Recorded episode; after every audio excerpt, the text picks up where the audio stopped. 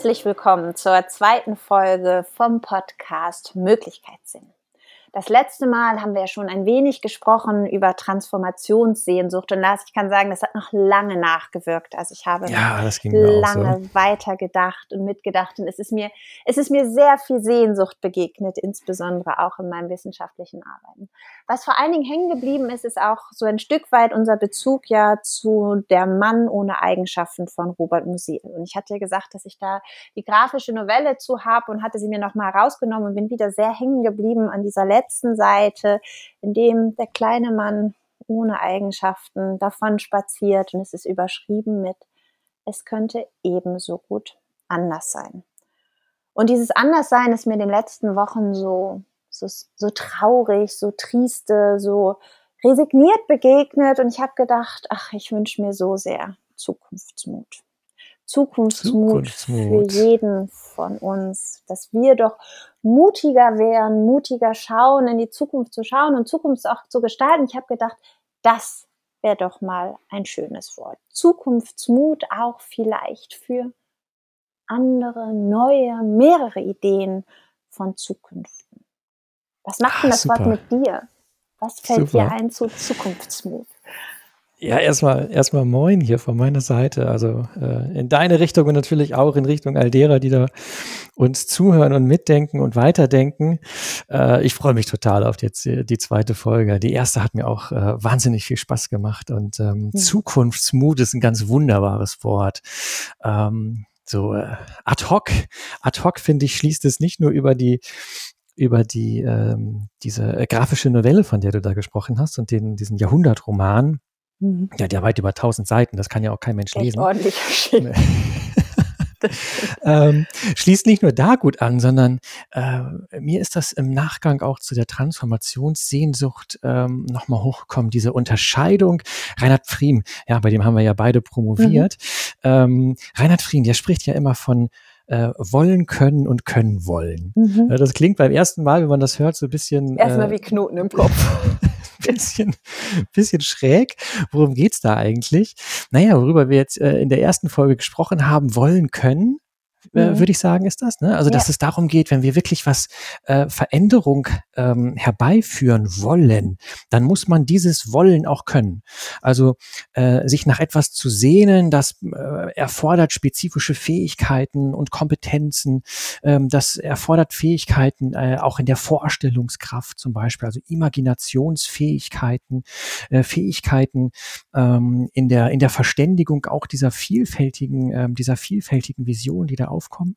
Und mit Zukunftsmut verbinde ich jetzt äh, im Grunde diesen anderen Turn, zu sagen, das Können, so äh, können was anderes wollen. zu können. Das ja. muss man auch wollen. Ja. Ne? Es reicht nicht aus zu sagen, äh, wir brauchen diese und jenen ähm, neuen tollen Future Skills, so im Sinne von diese und jene Kompetenzen und dann, dann läuft das alles schon, sondern das muss auch gewollt werden und dieses mhm. Wollen, ähm, das Wollen, sich eine neue Fähigkeit auch anzueignen, neue Kompetenzen anzueignen, sich zu befähigen, andere zu befähigen, äh, das scheint mir äh, mit Zukunftsmut zumindest mal so eine Spur zu ergeben, oder? Ja, das ist so ein bisschen so, das letzte Mal haben wir ja viel darüber auch besprochen, was ist, brauchen wir eigentlich für ein Bewusstsein, auch für ein neues Bewusstsein, auch für ein aktives und aktivierendes Bewusstsein. Und es braucht halt auch Bereitschaft. Ne? Also das ist so das, was für mich Zukunftsmut verbindet. Also wie du schon sagtest, es reicht nicht die Kompetenzen, sondern es braucht die Befähigung und die Fähigkeiten. Also das macht ja auch nochmal ähm, zumindest aus der pädagogisch-didaktischen Sicht ein Unterschied, ob ich von Kompetenzen oder von Fähigkeiten spreche. Und dann braucht es mit Blick auf, auf Zukunft halt auch die Bereitschaft. Und die Frage kommt, wo kommt die Bereitschaft her, Dinge anzupacken? Ich erinnere mich noch, ja. dass wir in den Piloten davon gesprochen haben, ne? Wandel kommt entweder bei Desaster oder Design. Und wenn wir an dieses Design ran müssen, brauchen wir eine Bereitschaft, den, den ersten und wenn es ist, gedanklichen Schritt zu machen, um dann den handelnden Schritt hinterher anzuschließen und in diesem gemeinsamen Denken und Handeln dann ins Lernen darüber zu kommen, was es denn bedeutet, Zukunft zu gestalten. Und das ist mutig. Aber warum ist es denn mutig? Warum brauchen wir überhaupt noch Mut, wenn es um Zukunft geht? Tja, warum braucht man Mut? Ich erlebe das schon, dass äh, gerade wenn es um Veränderung geht, dabei vielen Menschen in der Sozialpsychologie ist es ja auch, äh, ist das ja auch äh, belegt und, und nachvollziehbar, dass Wandel erstmal etwas ist, na, das stößt auf Widerstände. Mhm. Das ist ja umgangssprachlich dieses, das haben wir immer so gemacht. Ne? Mhm. Ähm, also dieser, dieser, äh, diese leichte, dieser, dieser Trend, diese Tendenz zum Konservatismus äh, im Sinne von, also auch in den Sozialwissenschaften, so die Einsicht, soziale Systeme tendieren zum Konservatismus. Ne? Es ist nicht so, dass die auf permanente Neustrukturierung, permanente mhm. ähm, Veränderung ausgelegt sind, sondern eher, eher zu Ordnung tendieren, eher dazu tendieren, ähm, sich eben, das ist ja das systematische Moment oder das ähm, systemische Moment eben, sich in Mustern quasi äh, zu reproduzieren. Ne? Das heißt, so Veränderung ist erstmal etwas, ja, das kann auch Angst machen. Und verunsichern. Weil man ja oder? nicht weiß, was kommt. Ja. Also wenn man nicht weiß, was kommt.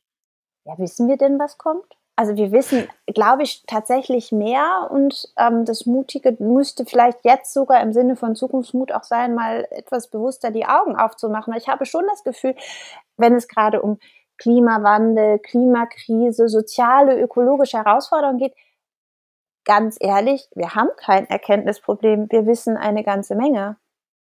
Absolut keine Frage. Keine Frage. Also ein Erkenntnisproblem kann man da wirklich, ähm, wirklich nicht, äh, nicht konstatieren. Also nicht auf Ebene, zumindest nicht auf Ebene ähm, der Problemlage oder der mhm. Problemanalyse. Mhm. Da ist völlig unstrittig. Ne? Klimakrise hat was zu tun ähm, mit, äh, mit sozialer Praxis, insbesondere mit äh, Praktiken des Wirtschaftens im globalen Norden, hat was mhm. zu tun mit Industrialisierung, hat was zu tun mit CO2-Emissionen, mit technischer Beherrschung von Natur, mit Standardisierung von Natur. Ähm, da reden wir dann über Zerstörung von und dann auch in Teilen ja irreversible, nicht wiederherstellbare Vernichtung von ähm, Tierarten und Pflanzensorten, so also Standardisierung von Agrarrohstoffen. Das hat alles zu tun mit ökonomischer Praxis, ähm, zumindest mit dem, was wir jetzt lange Zeit als als ökonomische Praxis behandelt haben. So auf mhm. der Ebene völlig unstrittig haben wir kein Erkenntnisproblem. Da liegen die Dinge ähm, klar zutage. Aber wo wir schon mal drüber nachdenken könnten, ähm, wäre ja auf Ebene der Alternativen. Ne? Also mhm. ist das schon so klar, was jetzt mit äh, einer urbanen Wende, einer Ressourcenwende, Ernährungswende, Energiewende. Klar, da gibt's, da gibt's ähm, viele Konzepte, die sind schon da. Mhm. Gerade so Energiewende, ne? Da, da liegen sie im Grunde schon. Man müsste es wirklich nur noch machen. Ähm, aber an anderen Stellen, wenn ich an die Ernährungswende denke, so, dann gibt es im wissenschaftlichen Diskurs auch schon Vorstellungen davon, was diese Zukunft ausmachen könnte. Ne? Aber ich habe nicht den Eindruck, dass das, äh, dass das gesellschaftlich etwas wäre, was da, also im öffentlichen Bewusstsein ähm, schon Thema ja, wäre, geschweige das, denn verankert. Genau, das Verankern ist halt das, was in meinem Erleben so fehlt. Ne? Selbst wenn das Bewusstsein dafür herrscht, es gibt da Studien zu und es gibt die Zahlen zu, dann diesen Transfer zu schaffen und was bedeutet das denn für meine alltäglichen Entscheidungen und meine alltäglichen Handlungen und wo kann ich denn auch ganz in dem Sinne, Zukunft ist das, was jetzt passiert, heute schon Dinge anders tun. Und du hast gesagt, ja, es gibt diese Konzepte und die Konzepte wurden aber meiner Meinung nach schon vor vielen Jahren geschrieben, wo ist noch, und jetzt bin ich jetzt hier so ein bisschen böse, aber noch nicht so dramatisch war wie jetzt. Denn also ich empfinde das, was wir in den letzten Monaten, in den letzten auch nur kurzen Vergangenheiten passiert, es wird halt dramatisch. Und ähm,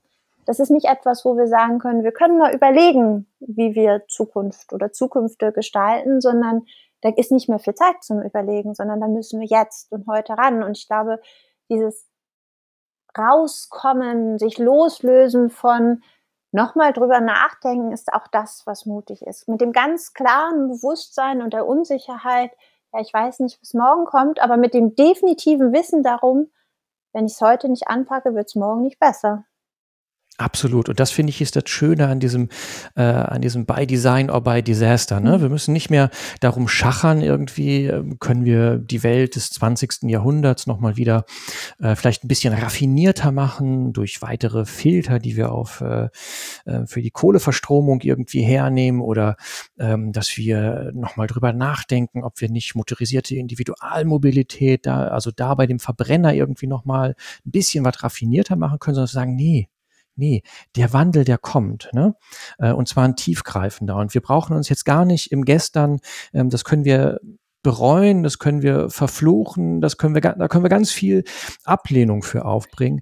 Aber wir werden uns ändern. Entweder selbstbestimmt oder halt, weil wir zum Spielball werden von Kräften, die weit kräftiger sind als alles, was wir uns jetzt vorstellen können. Ja, und die auch, ähm, da können wir auch, egal wie viel Mut noch aufbringen, ähm, da würde man nicht etwas gegenhalten können. Und das, das, was du eben beschrieben hast, ist ja so dieses leichte Tendenz, wenn ich die Vergangenheit schaue, kann ich auch schnell woanders Schuldige finden. Ähm, diese Schuldzuweisung ist für mich das Unmutigste, was ich gerade tun kann. Ne, zu sagen, andere haben aber ja, anstatt zu schauen, was kann ich denn heute oder was können wir denn heute im eigenen, aber auch im, im, im Fordern in Politik und im Fordern an Organisationen, an Institutionen, ähm, zu sagen, dass das Mutige ist, da tatsächlich das Bewusstsein auch zu entwickeln, ich brauche gar keine Unsicherheit haben, ob wir eine andere Zukunft brauchen. Die Frage ist mir bereits längst abgenommen worden. Also mit dieser Frage brauche ich mich nicht mehr beschäftigen. Die, wie du schon gesagt genau. hast, die Veränderung, die wird kommen. Die genau. Frage genau. ist nur, wie wird sie kommen? Genau das ist es, genau das ist es. Und ähm, weil du vorhin auch sagtest, ähm, ähm, ja, dass wir da, dass wir da selbst auch Freiheiten schon verloren haben, dadurch, dass wir bestimmte, ähm, bestimmte ähm, Anpassungen noch nicht vorgenommen haben, uns nicht verändert haben, Krisen auch klein geredet haben, beziehungsweise Menschen, die darauf hingewiesen haben, vor allen Dingen Wissenschaftlerinnen und Wissenschaftler 70er, 80er, 90er, Nullerjahre, selbst vor zehn Jahren noch ähm, als Alarmisten äh, und Alarmistinnen und als ähm, Aktivistinnen und Aktivisten, aber nicht als Wissenschaftler irgendwie begriffen wurden, klein gehalten wurden, mhm. an den mhm. Rand gedrückt wurden, so, dass dadurch so vieles verschlafen wurde, so vieles mhm. verzögert wurde, dass wir natürlich sagen müssten, so, wenn wir, wenn wir damals die Grenzen des Wachstums 70er Jahre ernst genommen hätten, hätten wir heute noch mehr Freiheiten. Mhm. Keine Frage. Und, und das ist für mich auch nicht etwas, was nur mit Schuldzuweisung zu tun hat, sondern auch mit profunder Problemanalyse.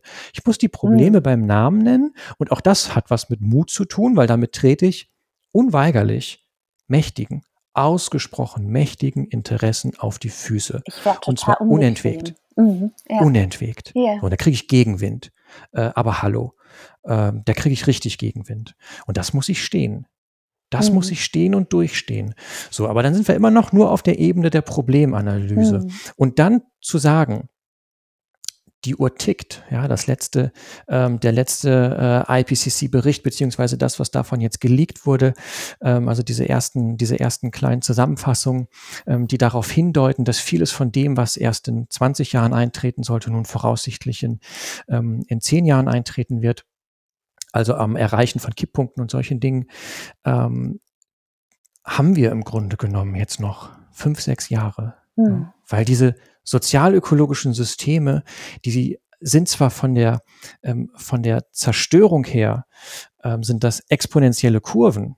Es gibt ja diese äh, von äh, Steffen äh, und, und, und Kolleginnen und Kollegen, diesen äh, von 2011, meine ich, ist ja so ein Aufsatz äh, zur großen Beschleunigung, ne? The Great Acceleration, wo sie nachzeigen, dass in ungefähr allen Indikatoren, die wir uns angucken können, seit der Industrialisierung wir äh, exponentielle Verläufe haben, sei es bei, ähm, bei Emissionen, sei es bei, ähm, bei Ressourcenverbräuchen, selbst bei der Eröffnung von McDonalds-Restaurants. Es ist okay. total skurril.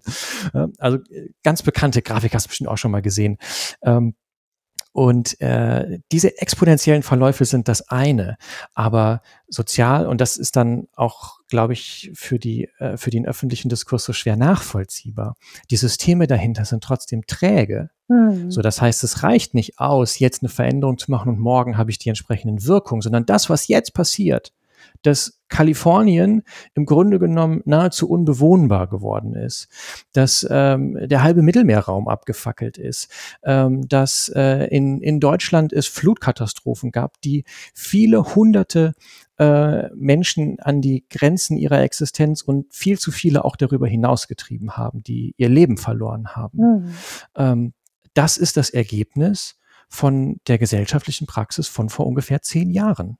Ne? Und, und diesen Time-Lag, so dass das so ein, so ein träger Prozess ist, so, das scheint mir in der, in der öffentlichen Wahrnehmung noch nicht ganz angekommen zu sein. Und das hat aber mit Zukunftsmut, finde ich, fundamental viel zu tun. Weil das nämlich genau wie du gesagt hast, bedeutet, wir dürfen nicht, wir dürfen nicht jetzt alles und jedes bis ins Letzte ausdiskutieren, sondern müssen im Grunde genommen unter Bedingungen von Nichtwissen ähm, informed guesses, informierte Vermutungen äh, mit mhm. informierten Vermutungen auf der einen Seite, äh, aber auch im Wissen um die Vorläufigkeit und die Grenzen unseres Wissens jetzt zu Werke gehen.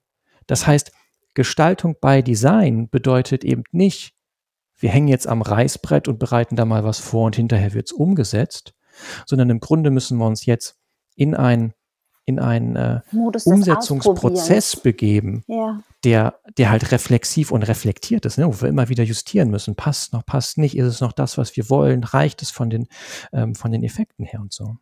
Ja, ich, ich mag da ähm, einen Ansatz, den ich ähm, etwas kunterbunt methodisch gewürfelt mittlerweile mit den Studierenden in meiner Arbeit. Ich mische immer ein wenig dieses aus, dem, aus der unternehmerischen Forschung kommende effektuale Denken mit der Idee der Regnose. Also zu sagen, ähm, machen keine Prognose, sondern wir überlegen uns, was für ein Zukunftsbild wir haben und gehen dann aber schrittweit weiter in die Gegenwart, um zu verstehen, was wir heute tun können. Und an jeder dieser kleinen zeitlichen Zäsuren schaue ich mir mein Zukunftsbild wieder an und überlege, welche Alternativen ergeben sich daraus neu. Und damit wird Zukunft eher etwas zu Zukünften, die ich immer neu an einem Bild arbeite und dem ich erweitere über das, was ich neu lerne, was ich neu erarbeite und zwar immer mit dem Gedanken, was steht mir heute zur Verfügung und welche Schritte kann ich mir noch leisten. Und das ist ein, ein, ein spannender Ansatz, der zunächst zu viel zur Herausforderung führt, weil gesagt wird, wir machen uns so ein festes Bild und darauf arbeiten wir hinzu und ganz viel Frustration und Unsicherheit neu entsteht, wenn dieses Bild plötzlich nicht mehr aufgeht und dann in diesem dran arbeiten, aber schnell die Erkenntnis kommt, ja, aber wir dürfen ja weiterdenken. Also Zukunft ist etwas, was wir dauerhaft mit jedem Tag neu weiterdenken dürfen und neu hinzulernen dürfen, wie Zukunft auch anders sein könnte. Denn es könnte ja eben genau anders sein. Und damit wird das nicht zu einem Schreckensgespenst, sondern zu, zu einem Bild, zu einem Grundgerüst, zu einer Vorstellung, zu einem Imaginären, verbunden mit Narrativen, also mit Erzählungen, an dem wir tagtäglich weiterarbeiten, um ähm, gemeinsam unterschiedliche Perspektiven noch mit aufnehmen zu können und damit auch unser tägliches Handeln mit jedem Schritt weiter gestalten zu können. Und das, was ich spannend fand, ist, dass mir dabei immer wieder diese, dieses Rätsel, was der Meister Ora, der Momo stellt, also der stellt in dem Buch Momo, in dem Kinderbuch von Michael Ende, stellt er ihr ja das Rätsel über die drei Brüder, wo es um das Thema Zeit geht. Also das Land, in dem wir leben, ist das Thema Zeit und die drei Brüder sind die Vergangenheit, die Gegenwart und die Zukunft. Und das kleinste von denen ist halt die Gegenwart ähm, die aber jedes Mal gestaltend auf die Zukunft wird. Und für mich ist, bedeutet dieser Mut es immer wieder tagtäglich anzupacken und mutig voranzuschreiten, indem man lernend voranschreitet, um zu verstehen, wie Zukunft noch anders sein kann. Und wie du beschreibst, nicht dieses Reißbrett zu haben und das ist jetzt, wie es feststeht, sondern zu schauen, was steht mir heute auch mir als einzelne Menschen zur Verfügung, dass ich gestalten kann. Und wie kann ich mich mit anderen zusammentun, also wie so ein Netzwerk hielt, ist das eine effektuelle Logik, was man bespricht, um zu schauen, was sind denn für uns leistbare Verluste und auch sich immer wieder zu die Frage zu stellen, was ist denn für uns wertvoll und was ist für uns leistbar? Und diese Frage wird ja in dem großen Ganzen in wirtschaftlichen Zusammenhängen kaum gestellt. Also es ist ja nicht mal transparent, was da wo an Verlust entsteht, abseits von der eigentlichen ganz engen Wertschöpfungskette. Und es wird auch nicht geschaut, was da wo wertvoll ist. Und ich glaube, das ist etwas, wo man auch über Fragen mutig sein kann. Also Mut muss für mich, Zukunftsmut muss für mich nicht bedeuten, Antworten zu finden, sondern Fragen zu stellen. Ah, das finde ich schön. Das finde ich schön. Also ein, ein Modus der Gestaltung, also bei Design, ja, der ja. Gestaltung, ähm, der nicht auf vermeintlichen, gar irgendwie metaphysisch letzt begründeten äh, Vorstellungen fußt, sondern der ja was mit Neugier auch zu tun hat. Mhm, ne? Also viel. so ein, mhm so ein, ähm, da kommt dann, da kommt dann zum Können wollen auch so ein ähm, Verstehen wollen dazu. Das ist auch was, was in der äh, in der gesellschaftlichen Debatte ja heute zunehmend zunehmend verschwindet. Ne? Nicht nur das mhm. Fragen, dass das Fragen verschwindet und mhm. und vermeintlich die Antworten überall immer nur ähm, das Entscheidende sind, sondern auch so ein ehrliches Verstehen wollen voneinander. Ja, ich würde sogar noch weitergehen. Also ich hatte jetzt den, den Luxus in den letzten Wochen viel mit Kindern Zeit verbringen zu können. Und die fragten immer, warum ist das so? Und dann habe ich das immer versucht zu erklären, so aus den fachlichen Hintergründen. Und es kam immer wieder die Frage, warum? Und irgendwann sagte eins der größeren Kinder, nein, ich möchte verstehen, warum das Sinn macht. So wie jetzt. Naja, nicht warum es funktioniert, sondern warum das Sinn macht. Und ich festgestellt habe, dass die Frage von Kindern, warum, doppelt aufgeladen ist. Und das verlieren wir. Ne, sie ist doppelt aufgeladen. Sie wollen den Inhalt, was und wie das funktioniert, aber sie wollen auch den Warum, den Sinn dahinter, dass es funktioniert, verstehen. Und das hat mir nochmal sehr deutlich gemacht im Zusammenhang mit Zukunftsmut, dass wir mutig werden dürfen, wieder andere Fragen zu stellen. Also nicht nur das Technische, das Technologische, das Fachliche verstehen zu wollen, sondern uns an, an tiefergründigen Fragen wieder heranwagen müssen und da Mut entwickeln ja. müssen. Ja, das meinte ich mit dem Verstehen wollen. Auch jetzt ja. nicht im Sinne von, äh, wie funktioniert der Motor im Auto ja. so. Ne? Da, da, da gibt es technische Expertinnen mhm. und Experten, die uns das beantworten können. Nee, ich meine einander. Ja. Dass wir Menschen einander wieder mhm. verstehen wollen, dass wir einander zuhören, ja. dass wir ähm, auch ein ehrliches, und, und das vermisse ich so, dieses ehrliche Verstehen wollen äh, voneinander. Warum ähm, redet die eine Person von ähm, diesem Thema, ähm, so wie sie davon redet. So, warum sind da diese Ängste und Sorgen in Bezug auf Veränderung zum Beispiel? Also was mhm. dann so das lähmende Moment ist, mhm. Wo wir dann nicht den Zukunftsmut haben oder die Transformationssehnsucht, sondern ja eher so ein Verelendungsakzeptanz, ne? so yeah. dass es irgendwie niemanden mehr zu kratzen scheint, dass ähm, diese Welt vor die Hunde geht. So, so. abgestumpfte äh, Resignation, ne? Das ist, ja, ja, ja, ja genau. Wo man so genau die Menschen das. nehmen möchte und schütteln möchte. Aber warum? Ja, da wirklich ja. zu fragen, pass mal auf, welche Sorgen hast du denn? Mhm. Weil es geht ja bei diesen ganzen Diskursen, das hatten wir in der letzten Folge ja auch schon am, äh, am Wickel, ähm, es geht ja nicht darum, diese Welt schlechter zu machen. Es geht um die Abwendung von Gefahren auf der einen Seite, aber es geht ja auch um die Hinwendung zu einer besseren Gesellschaft. Das heißt zu mhm. ähm, einer genussvolleren, einer gesünderen Ernährung zum Beispiel. Es geht um ähm, die Eröffnung von, äh, von Teilhabe und Verwirklichungschancen. Es geht ja nicht darum, ähm, dass die Menschen immobil werden, wenn wir über die Mobilitätswende reden. Ja, es geht ähm, nicht darum, dass das Leben irgendwie schlimmer wird wird. Nee, es soll besser werden. Mobilitätswende, ich meine, ich bin hier aus Hamburg gerade zugeschaltet. Ne? Gefühlt ist der öffentliche Raum ein riesengroßer Parkplatz so. Mhm. Wenn wir das abschaffen würden, ja in der Tat, dann stellte sich die Frage, wohin mit den Automobilen?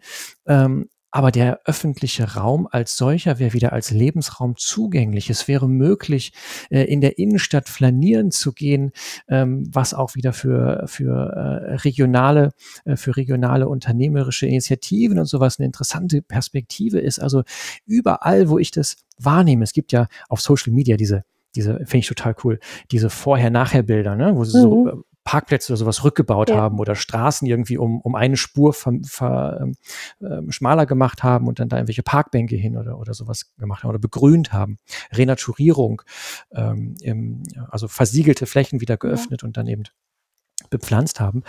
Ähm, finde ich total eindrucksvoll, weil da entsteht auf einmal so ein sehr plastisches, im wahrsten Sinne des Wortes, Bild, ne, weil kann ich mir angucken, mhm. irgendwie so ein JPEG ähm, auf äh, Twitter, Instagram, weiß der Teufel was. Und, und da, äh, da müssen wir, glaube ich, äh, viel stärker hinkommen, dass diese Bilder nicht abstrakt bleiben. Unsere Diskussion über ähm, über Transformation und Veränderung, die sind häufig unfassbar abstrakt. 1,5 Grad Celsius. Ja, meine Güte, was heißt denn das jetzt, wenn ich morgen einkaufen gehe? Ich, ja, ich was find, heißt das für meine Ernährung? Ja, ich habe tatsächlich sogar jetzt nochmal, vermutlich einfach auch geprägt durch den aktuellen Wahlkampf, das Gefühl, ich würde alles, was da rund um die Themen gemacht und gesprochen und erzählt wird, einmal gerne um diese drei Sokrates-Siebe einmal durchsieben. Ich weiß nicht, kennst du diese ähm, nee, erzähl. Also es, gibt so ein, eine Geschichte von Sokrates, der auf einen, einen Schüler trifft, beziehungsweise Sokrates sitzt und da kommt ein Mann auf und so, ich muss dir was erzählen, ich muss dir was erzählen. Ähm, und Sokrates unterbricht sie ihm dann und sagst du, bist du dir sicher, ähm, dass deine Geschichte für mich wichtig ist. Und dann sagt er, nee, weiß ich nicht. Ja, dann sieb sie mal, drei, durch drei Siebe. Die drei Siebe sind ganz wichtig. Und er fragt was sind das für drei Siebe? Und dann sagt er, lass uns das mal ausprobieren. Also das erste Sieb ist die Wahrheit. Bist du dir sicher, dass das, was du mir erzählst, wirklich wahr ist? Und dann antwortet dieser Mensch irgendwie, nee, ich habe davon gehört. Das ist schon nicht ganz so gut. Und dann ist dieses zweite Sieb, ist es gut? Ist es etwas Gutes, was du mir erzählen möchtest, oder ist es einfach etwas, was mich nur aufbringen soll oder mich verunsichern soll oder mich gegen andere aufbringen soll? Und dann sagt er so, nee, eigentlich ist das so gar nichts Gutes, was ich dir erzählen möchte. Und dann sagt Sokrates, ähm, naja, dann versuchen wir zumindest mal, das dritte Sieg, ist es überhaupt notwendig? Sind das Informationen, die ich jetzt brauche? Und dann sagt er, nee, das sind Informationen, die ich jetzt hier wichtig finde. Und genau das habe ich das Gefühl, ist das, was Informationen im Moment und Wissen, was zur Verfügung gestellt hat, ausmacht. Also häufig denke ich so für, für den, den Kontext, wo es zur Verfügung gestellt ist, ist es nicht notwendig. Ganz häufig ist es nicht, nicht etwas Gutes, was mir hilft, was mich aufbereitet, sondern was mich in Panik versetzt oder noch unsicherer macht. Und ob es wahr ist, kann ich ganz häufig gar nicht beurteilen.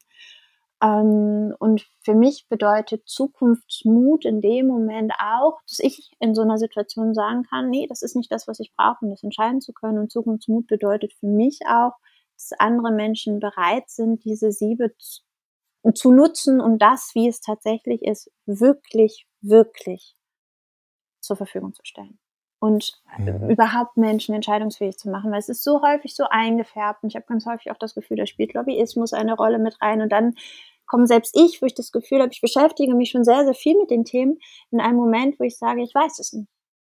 Und dann habe ich das Gefühl, sinkt mein Mut. Also weil ich schon bei aller Unsicherheit gar keinen Orientierungspunkt mehr habe. Und da finde ich das immer hilfreich, dass ich dann sage, okay, ich gucke mir das an und nehme diese drei Siebe erstmal und gucke, habe ich das Gefühl, es ist wahr und wenn nicht, kann ich ja nochmal Quellen prüfen. Habe ich das Gefühl, das ist gut und positiv, wenn nicht, wie könnte ich das denn für mich anders rahmen, dass es mich ins Handeln bringt und nicht in die Resignation bringt und mich dann zu fragen, sind das Informationen, die wirklich in dem Kontext für mich notwendig sind oder brauche ich hier in meinem Ort eigentlich gerade andere, weil es halt auf eine Großstadt vielleicht zutrifft, aber für mich hier in meinem kleinen Dorf total irrelevant ist. So, aber was wäre denn der Punkt, wo ich dann Zukunft gestalten könnte und wie könnte ich rangehen. Und ich finde diese drei Siebe da total hilfreich. Ja, äh, ich würde die Siebe vermutlich anders nennen. das sind so wahnsinnige Großbegriffe, ne? Ja. Wahrheit, so äh, genau. mein lieber Scholli. Oder äh, gut, naja, gut für wen. Ne? Ja. Ähm, also in der politischen Welt kommen wir da natürlich zu sehr unterschiedlichen Schlussfolgerungen und Überzeugungen, ja. was jetzt gut eigentlich bedeutet. Ähm, und die Frage nach dem, äh, nach dem Notwendigen, ähm, naja, nicht eine tiefere Notwendigkeit, ne? auch kein tieferes Erfordernis, aber Relevanz. Ich würde vermutlich von, äh, statt von Wahrheit, von begründetem Wissen reden. Mhm. Ne? Ist es begründet? Ähm, ähm, der zweite Punkt, ist es gut, ähm, würde ich, äh, ja, könnten oder könnten wir bezeichnen als ist er irgendwie auf Design, auf Gestaltung, bringt mhm. er mich ins Handeln? So, das war ja die Dimension, die du ja. auch dann, dann dargelegt hast. Ne? Und dann so die dritte ist eigentlich relevant. Ja. Also so, ähm, begründetes Wissen, Gestaltungsorientierung und ist es relevant? Ja.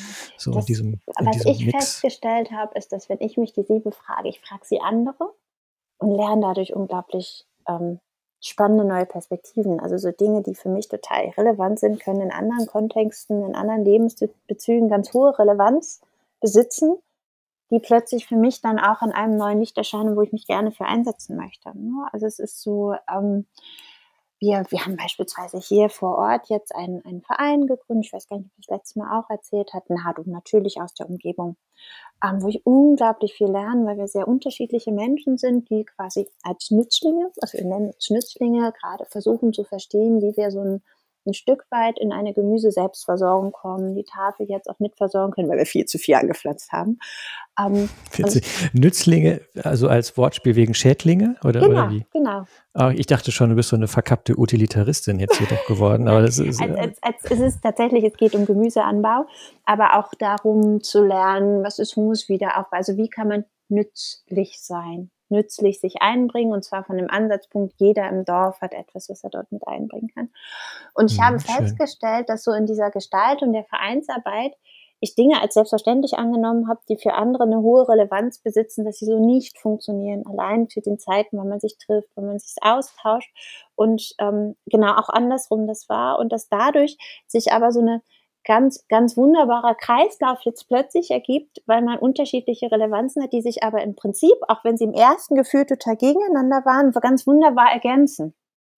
Mhm. Und ich mhm. glaube, das ist so der Punkt, wo wir, wo wir mutiger werden dürfen zu verstehen, dass es kein Gegeneinander ist, sondern ein anderer Ausgangszugang, der sich ganz wunderbar ergänzen kann. Ne? Also der so tatsächlich wie so ein wie so eine Symbiose eingehen kann, wenn man mal hinterfragt, warum ist es für dich relevant, warum ist es, bringt es dich ins Tun, ähm, warum ist das für dich ein begründetes Wissen, warum ist für dich zum Beispiel der andere Aspekte bei der gemeinsamen Arbeit wichtiger als für mich? Und das ist doch ganz wunderbar so, also dass dieser, dieser Unterschiedlichkeit ein Geschenk ist und es daraus in der Kombination, in dem Austausch noch einen Schritt weiter geht und wir noch viel mehr vorankommen können, als dass wir das Gefühl hatten, am Anfang hatten wir so das Gefühl, wir müssen so, so starke Rollen und Routinen haben, ähm, die so ganz klar sind und haben dann zugelassen des Ausprobierens, wer sich wo findet und wer wo seinen Platz in der Gemeinschaft hat. Das hat ganz schön gerieben, aber aus dieser Reibung kamen Fragen. Und diese mhm. Fragen mhm. haben uns geholfen, eine, eine gemeinsame Arbeit, die ja echt viel ist. Ne? Also wir haben echt ordentlich Acker da, was wir da im wahrsten Sinne des Wortes beackern müssen. Ähm, und da stellte sich aber heraus, dass in diesem Austausch, in diesem Mut ins Gespräch zu kommen und zuzuhören, auch wenn man das Gefühl hat, ey, er tickt ja nicht mal ganz sauber, was will der jetzt eigentlich von mir, dass genau das das Wertvolle war, was für einen zum Geschenk wurde. Also dass mhm. der größte Mut war, zuzuhören und ja, es zuzulassen ja. und sich dafür zu öffnen. Das sind so äh, diese zwei Aspekte, von denen wir vorhin sprachen, finde ich, werden da ganz wunderbar deutlich. Das eine ist, ähm, einander verstehen zu wollen. Mhm. Ja, also sich wirklich so drauf einzulassen, da sind andere Menschen, die ticken anders, die können auch andere Sachen, die haben andere Sehnsüchte, Hoffnungen, Wünsche, auch andere Hemmungen, Hemmnisse und, und Ängste.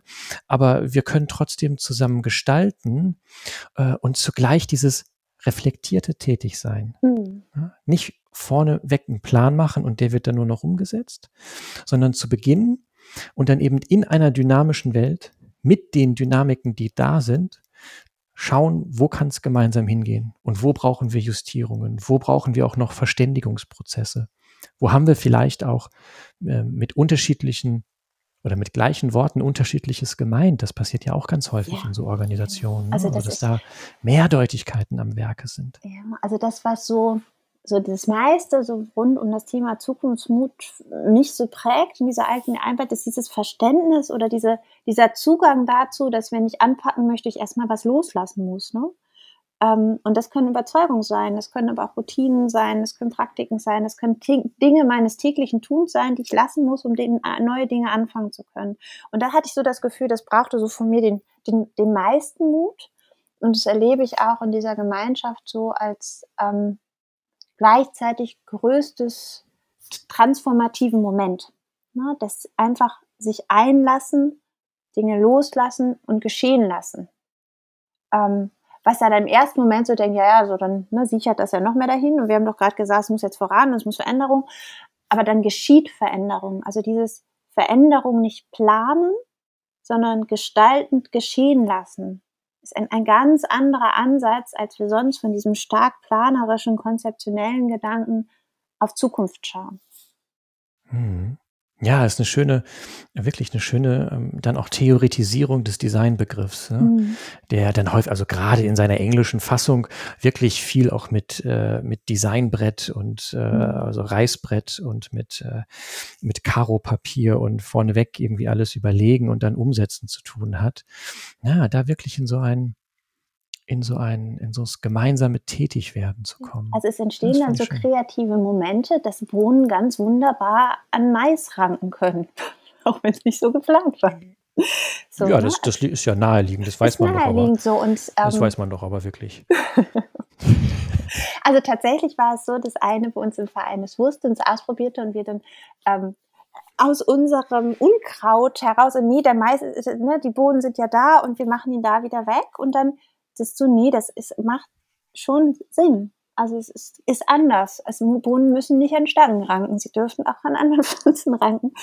Ähm, und man merkte richtig, wie viel Tradition bei manchen Menschen im Gärtnern ist und die dann wirklich mit sich kämpfen und sagen, so hier in deinem kleinen Teil kannst du das dann mal so und hm. Und es funktioniert. Und es funktioniert ganz ja. wunderbar. Und das, das zeigt einfach, dass das auch im ganz Großen ganz wunderbar funktionieren kann. Ja, gerade wenn du dieses dritte Sieb zur Hand nimmst, ne? Und dann in beide Richtungen, so entweder, also ist es relevant. Ähm, so entweder ist es für mich relevant, ja super, dann, dann können wir es ja machen. Oder auch wenn es jetzt für mich nicht relevant ist oder für unsere Kontexte nicht relevant ist, können wir ja trotzdem ähm, es Leuten an die Hand geben, für die es relevant ist. Ne? Das heißt so Netzwerkbildung, genau. ähm, äh, die, also die, die Information als solche weitergeben. Also mhm. äh, ja, Netzwerken im Grunde genommen. Ne? Ja, und für mich ist so, ich habe das Gefühl, dass dieser, wenn wir von Zukunftsmut sprechen und das mit Netzwerken verbinden, wir die Idee des Netzwerkens auch neu verstehen dürfen. Also es ist ein Werk und es ist ein gemeinsames daran arbeiten und es ist kein, ich tue mich strategisch mit anderen zusammen, um da was rauszuziehen, ne, sondern einfach vielleicht auch nur um, um Gemeinschaftsformen zu schaffen, die sich entwickeln dürfen und ähm, in denen ich für eine Zeit teil sein darf und wo ich aber auch den Mut haben darf, wieder zu gehen für eine Zeit. Ähm, ich habe ja. so ein bisschen, erlebe Menschen, die sich besonders engagieren, gerade, dass die ausbrennen, weil, weil der Mut nicht ist, zu sagen, und ich konzentriere mich jetzt auf was Neues und damit verlasse ich auch Netzwerke. Also Zukunftsmut bedeutet für mich auch, sich von, von, von Dingen, von Menschen, von Gemeinschaften verabschieden zu dürfen.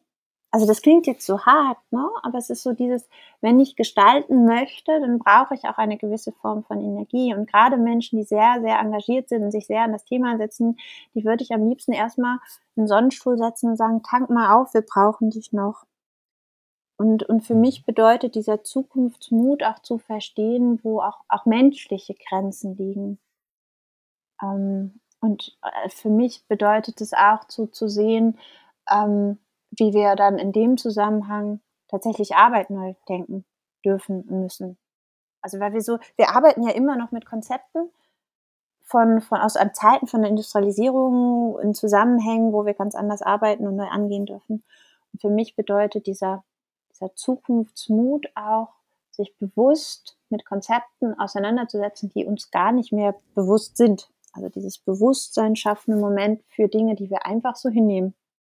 Na, also ich, wenn man ganz, ganz in den Kern geht, habe ich viele Momente am Tag, wo ich denke, ja, das mache ich so, weil ich es immer schon so gemacht habe. Also ganz ziemlich wenig mutig. Und zu hinterfragen, ja, warum ist das denn so? Und muss das so sein oder kann das nicht auch ganz anders sein?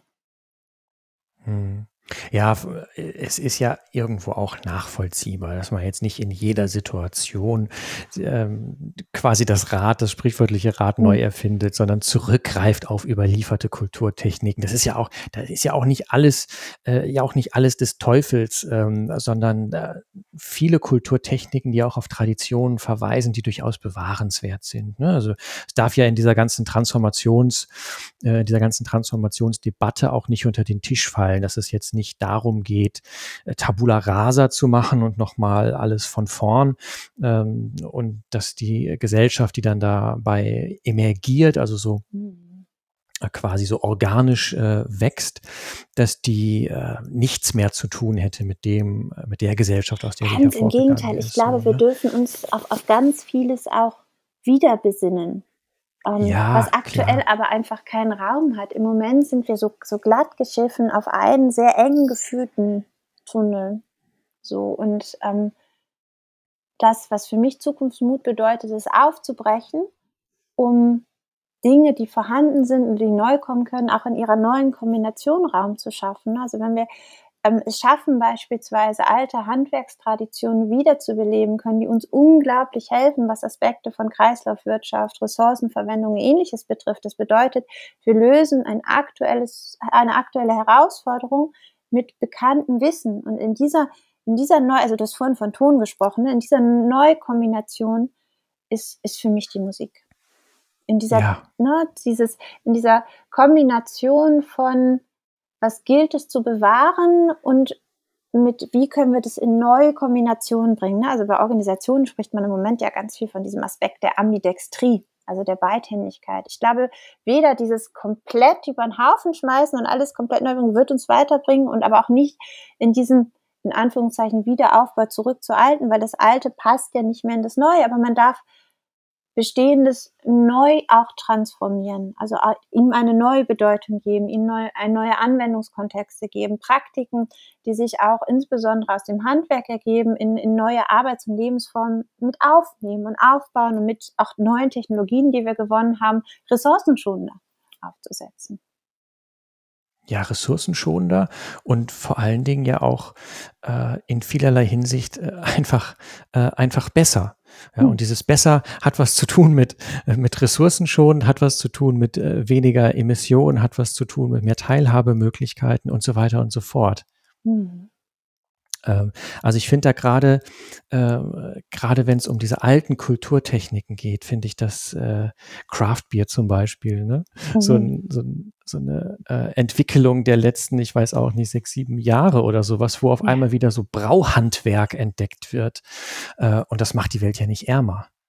Ne? Im Gegenteil es macht sie reicher. So und ähm, also für mich zumindest. Mhm. Ähm, und diese Richtung also wirklich auch mal konsequent auszubuchstabieren und dafür äh, auch Beispiele zu sammeln und, und diese Geschichten zu erzählen davon, dass Wandel eben auch bedeuten kann, diese Welt, äh, diese Welt zu einem besseren Ort zu machen. Das fände ich hier so wichtig. Was ist weil Zukunftsmut. Besser? Wie fasst du denn besser? Naja, ich ja gar nicht. Ich bin ja erstmal, äh, also ich als Wissenschaftler, als, als mhm. Mensch alleine kann natürlich über besser nicht reden, sondern mhm. äh, aus demokratischer Überzeugung ist das etwas, was wir als Gesellschaft beantworten ja. müssen, was besser heißt. Ne? Aber ja. ich kann zumindest mal die Kriterien auf den Tisch legen. So, ein Vorschlag wäre, dass wir über ähm, Ernährungssicherheit, Ernährungssouveränität beispielsweise mhm. auch reden. Ne, das, ob, wollen wir uns abhängig machen von anderen, ähm, gerade dann, wenn äh, globalisierte Wertschöpfungsketten zunehmend fragil auch werden. Ne, wo wir merken, so ein einziges Schiff, das irgendwie quer liegt im Suezkanal. Äh, und dann gibt's da, ähm, dann gibt's da in, in, in Abertausenden von Wertschöpfungsketten auf einmal Irritationen. Und jetzt stell dir mal vor, auf diesem Schiff wären nicht nur irgendein, irgendwelche Luxusgüter, sondern da wären Nahrungsmittel. Mhm. Die ausbleiben. Ja, ähm, also jetzt nicht, es soll jetzt kein Plädoyer dafür sein, dass Craft Beer ein Grundnahrungsmittel ist. Äh, Soweit müssen wir nicht gehen. Aber äh, trotzdem mal aufzuzeigen, dass eine souveräne Versorgung mit dem, was erforderlich ist, jetzt nicht bedeutet, dass, äh, dass das irgendwie alles langweilig und, und äh, sonst wie schlechter wird, sondern nee, das kann auch im Fall von Craft Beer mit, mit Genuss und mit Vielfalt auch von, von Geschmäckern und Möglichkeiten, auch diese Geschmacksrichtung abzudecken, zu tun haben. Ne?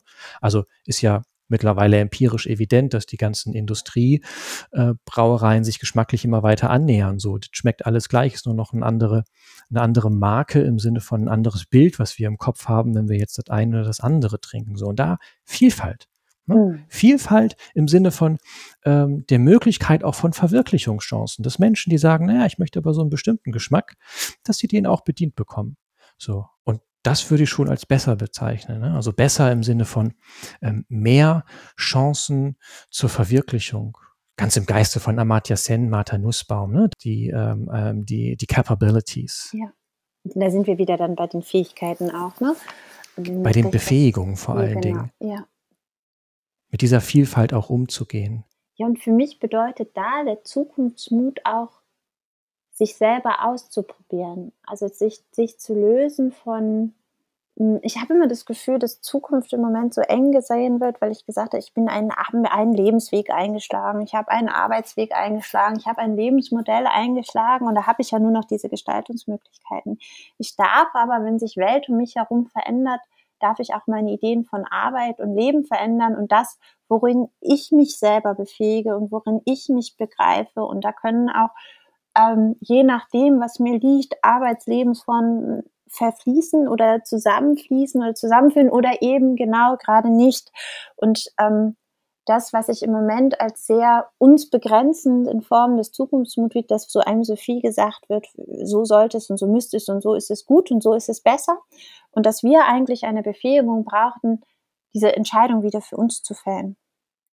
Und ja. auszuprobieren und dann nicht zu sagen, ich bin gescheitert, sondern ich habe dazugelernt selber Bier brauen ja, genau. ist nicht meins, aber das Craftbier, was ich bei uns im Dorf kaufen kann, ist total lecker. Muss ich nicht können, aber dafür kann ich äh, die Geschichte weitertragen und erzählen, wie gut es ist. So, ne? Also dieses ähm, Lebenslernen. Also für mich bedeutet Zukunftsmut zu sagen, tagtägliches Lebenslernen über mich und meine Umwelt. Also das Lernen findet halt nicht nur qualifizieren statt, sondern halt auch in dem in dem Ausprobieren und diesen Mut zu haben, dass in diesem Ausprobieren, wenn es dann halt nicht klappt oder nicht so wie ich wollte, nicht bedeutet, dass ich gescheitert bin, sondern dass ich dazugelernt habe.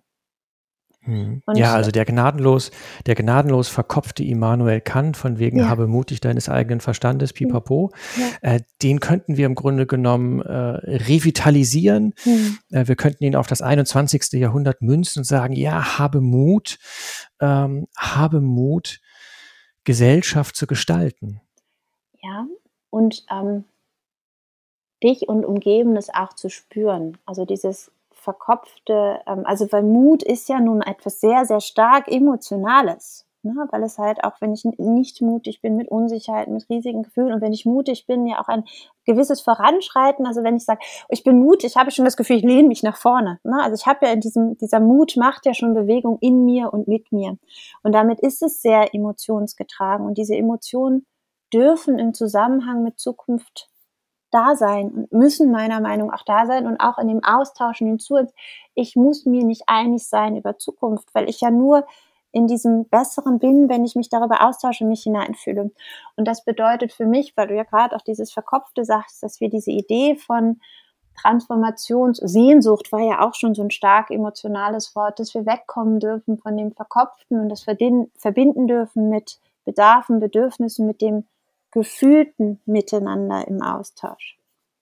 Ja, aber ohne jetzt halt das Kind mit dem Bade auszuschütten ne, und dann zu sagen, okay, jetzt spielen Begründungen und, und Nachdenken irgendwie überhaupt keine Rolle mehr. So, das ist ja nicht das, also weder das, was Nein, du meinst, noch das, was wir an dieser Stelle jetzt hier ja. irgendwie zwischen den Zeilen transportieren wollen. Ne? Ganz ich bin mal so frei und unterstelle ja. dir das an dieser Stelle. Gerne, ähm, darfst du genauso nee, Sondern es geht ja gerade darum, dieses, äh, dieses Aufeinanderbeziehen, ne? also zu merken, dass, dass das äh, Emotion und äh, Kognition, ähm, dass das nicht irgendwie zwei äh, völlig voneinander getrennte Universen ja. sind. Ähm, Im Übrigen im Übrigen ist das ein ganz langer Schatten äh, der christlichen Glaubenslehre damals, wenn wir das in die äh, Frühaufklärung zurückverfolgen, also gerade mit René Descartes, Unterscheidung mhm. Körper, Geist und so. Und das mhm. war ein Kniefall, ein Kniefall vor der katholischen Kirche im Sinne von ähm, der Geist ist äh, das Saubere und der, der Körper ist irgendwie das Schmutzige. Mhm. Und das hat sich aber nach wie vor sehr stark verfestigt in unserer Kultur, ähm, gerade im globalen Norden, halt überall dort, wo, ähm, wo das Christentum äh, so unterwegs gewesen ist. Naja, auf jeden Fall hier zu sagen, das sind nicht zwei unterschiedliche Welten, sondern es gehört zusammen so. Und Menschsein hat äh, auf der einen Seite was zu tun, damit fühlen zu können, auch mitfühlen zu können, sich einfühlen zu können, fremdes Leid als eigenes Leid auch empfinden zu können. Empathie so und zugleich dabei den Kopf nicht auszuschalten. Ja. Wir können das reflektieren. Wir können, ähm, wir können nach Begründungen suchen. Wir können versuchen zu verstehen, was dort abgeht, ne? ohne jetzt eben das eine gegen das andere in welche Richtung auch immer auszuspielen. So und das ist aber etwas, wo wir dann wirklich auch wieder Und das ist so eine Gefahr, glaube ich, an diesem Podcast, dass wir am Ende immer wieder sagen, wir brauchen eine andere Bildung. Aber das mhm. hat, das hat natürlich äh, vor allen Dingen äh, auch mit der Frage zu tun, wie lernen wir als Menschen eigentlich mitzuspielen in diesem großen Theater der Gesellschaft. Und da spielt Bildung einfach eine riesengroße Rolle. Bildung und ich glaube auch Wissenschaft. Oder mein, meine feste Überzeugung ist auch, dass wir zukunftsmütig sein dürfen, welche Rolle wir als WissenschaftlerInnen und auch Institutionen rund um Wissenschaft als Bildungsinstitutionen, aber auch als, als akademische Institutionen insgesamt spielen können, dieser Zukunftsmut, Irritation und Neugierde als Wert zu erfassen und zu befassen. Also weil auch Irritation ist ja im, im, eine ganz, ganz starke Verknüpfung des kognitiven und Emotionserlebens. Und aus dieser Irritation entsteht eine Neugierde, Dinge zu begründen und zu ergründen und ähm, das als Wert zu fassen, als, als Bildungswert und als, als gesamtakademischen Wert zu fassen, ist als ein Mut, den ich gerne der gesamten akademischen Welt zusprechen würde, auch dort einen, einen neuen Wert oder wieder einen Wert drin zu sehen. Ja, ja, ja, das, äh, das braucht dann auf einer ganz anderen Ebene auch Involvierung. Mhm. Ähm, das heißt, es darf nicht abstrakt bleiben. Äh, es darf nicht nur in, ähm, in äh, theoretischen Figuren bleiben, erst recht nicht in Modellen bleiben, sondern es muss erlebbar, erfahrbar werden. Es braucht Muße. Ja, also ungefähr, mhm. ungefähr alles das, was weder in der Schule noch in der Hochschule heute eine Rolle spielt. Muße, ähm, wirkliche Auseinandersetzung mit den Dingen, äh, Dinge zu erfahren, äh, sie zu spüren, gemeinsam über sie zu reflektieren, zu diskutieren und vor allen Dingen eben diese Ruhe im Denken und die Ruhe zum Denken, ähm, statt permanenter Leistungsdruck ähm, durch Noten, durch Evaluierungen, ähm, durch Klassenarbeiten und, und, und, und all diese Dinge. Oh, ja. Und ich glaube, heißt, heißt erst durch, erst durch so eine Nähe, ja. erst durch so eine Nähe würde Verantwortung entstehen. Verantwortung ist ein Nahphänomen. Abstrakte mhm. Sachen, das kannst du in der, in der Psychologie, aber in Teilen auch in, der, ähm, in den, in den äh, Kulturtheorien ist das sehr schön dokumentiert. Abstrakte Sachen können wir individuell und kollektiv wunderbar verdrängen. Mhm. Erst dann, wenn sie äh, erfahrbar werden, dann können wir äh, auch wirklich gestaltungsorientiert im Sinne von Transformation by Design, ähm, äh, gestaltungs, äh, gestaltungsfähig im Grunde genommen auch werden. So, das heißt auch wegkommen von dem rein abstrakten Verstehen einer Transformation, jetzt in Bezug auf CO2, dass da oben paar Kilometer über unseren Köpfen eben so eine riesengroße Blase ist mit äh, CO2 und anderen äh, Oxi äh, Stickoxiden und, und Äquivalenten und Methan und äh, weiß der Teufel was nicht alles und das halt äh, hier unten dann so ein Treibhauseffekt unterhalb dieser Blase hervorübt. So, das sind, das sind Dinge, die haben abstrakt, glaube ich, viele Menschen verstanden. Ne? Aber was bedeutet das? Das jetzt für unsere Praxis? Ne, das Erfahrbarwerden von, von Transformation, das denke ich ist jetzt das Wichtige. Reallabore brauchen wir da. Wir brauchen so einen neuen Experimentiergeist auch, also Lust auch am Ausprobieren, Lust am, ähm, am, äh, am, am, Experimentieren, was ich nicht nur technisch meine, sondern auch so im Sozialen mal neue Konfigurationen, neue, ähm, neue Praxis zu erproben und zugleich immer wieder immer wieder dieses sich rausnehmen und reflektieren, was da eigentlich passiert. So diese Pendelbewegung. Mhm. Das finde ich schön, weil man dann, wenn, wenn wir diesen Zukunftsmut haben, es zu einer Zukunftslust werden kann. Ja, und dann sind wir wieder bei Transformationssehnsucht. Genau. Ja, diese Sehnsucht, ich will Teil davon sein. Das ja. ist eine coole neue Welt, die da, äh, die uns da äh, an, an die Wand projiziert wird. Und jetzt gehen wir all in und versuchen, das möglich zu machen. Mhm. Und das mit Freude. Ja, das ja, ja natürlich. Freude und ähm, ein, ein Mut, der einen nicht zurückhält und Angst und Angstschweiß ausmacht, sondern eine, eine Lust, die daraus entsteht. Und ähm, du, du sagtest vorhin eine Ruhe, die das Denken braucht. Und ähm, ich glaube tatsächlich, die auch andere Formate braucht, um sichtbar werden zu können, um an den Austausch gehen zu können. Was meinst du jetzt mit anderen Formaten? Ähm, wenn ich an Bildung denke, es ist ja häufig schon in Textform, in Schriftform. Ich glaube, wir dürfen Bildung mehr denken in Formen, dass ich da sehr schlaue Menschen aus in all ihrer Unterschiedlichkeit ausdrücken dürfen. Also und das mhm. braucht auch Zukunftsmut, dass ähm, Bildung nicht etwas ist, wo man etwas hineintransportiert, sondern wo viel entsteht und viel rausgeht und wo Formen neu gedacht werden müssen, wie sich ausgedrückt werden kann, um das, was in Ruhe entstehen kann, auch in den Austausch bringen zu können. Ja, ja, eigentlich, eigentlich ist das ja das pädagogische äh, Einmaleins, ne? Oder, oder äh, das, so könnte man sagen, das kleine Einmaleins sogar nur. Äh, also, dass es halt Menschen gibt, die unterschiedlich lernen. So, wir Menschen sind verschieden und manche lernen durch Zuhören, andere durch Hingucken, wieder andere müssen den Motor auseinanderbauen, um zu verstehen, worum es geht und noch wieder andere, die gucken sich so Explosions, wie heißen die, diese Explosionszeichnungen an, ne? Mhm. Und können das darüber verstehen, was los ist. Naja, und in unsere Bildungsinstitutionen, es ist egal, ob wir jetzt über Schule oder über Hochschule oder über betriebliche Berufsausbildung oder sonst was reden, die sind dann in der Regel ähm, sehr einseitig. Sehr einseitig. Gerade an der Hochschule, ja, ist man im Grunde genommen aufgeschmissen, wenn man nicht mit Texten umgehen kann. Ja, und ich glaube, wenn man es in den Alltag bringt, dürfen wir auch so mutig sein, jeder von uns zu uns zuzugestehen, dass wir lernen über in mit neuen Formen von Zukunften, dass wir auch dort unterschiedlich, dass wir uns das nicht anlesen müssen, sondern dass wir es ausprobieren dürfen, dass wir gemeinsam Filme schauen und drüber sprechen dürfen, dass wir so wie heute laut denken dürfen. Ja, laut denken ist schön. Gerade in so Institutionen äh, finde ich, ist eine wichtige Dimension von Zukunftsmut, aber auch, dass man sich im Klaren darüber sein muss, dass man aneckt. Ne? Mhm. So, man eckt an. Und gerade das ist ja das mutige Moment, mhm. dass man so aus der Masse heraussticht und sagt, pass mal auf, wir könnten da irgendwie auch was anders machen.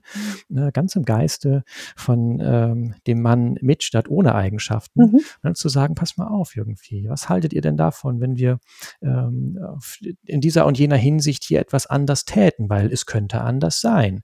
Ähm, und da eckt man an. Und da geht's, da geht's bisweilen, ist dieses Anecken eine sehr, ja, eine sehr ähm, zurückhaltende, fast schon beschönigende Formulierung, wenn ich so hm. an Menschen denke, die Sklaven vor, vor ähm, einigen hundert Jahren ähm, im Norden, ja, damals noch nicht der USA, sondern eben Amerika, ähm, zur Flucht verholfen mhm. haben. Oder ähm, wenn wir das übertragen eben jetzt auf äh, all die ähm, flüchtenden Menschen und die, diejenigen, die dort eben ihnen helfen, äh, genauso wie Menschen, die äh, sich in der äh, in der Mobilitätswende engagieren. Jetzt gerade äh, wenige Tage her, dass äh, das Katja Diel dann ganz äh, unmenschlich, einen wirklich mhm. einen unmenschlichen Shitstorm äh, auf Social Media erlebt hat. So, also eine eine ähm, Frau, eine sehr kluge Frau, die sich mit,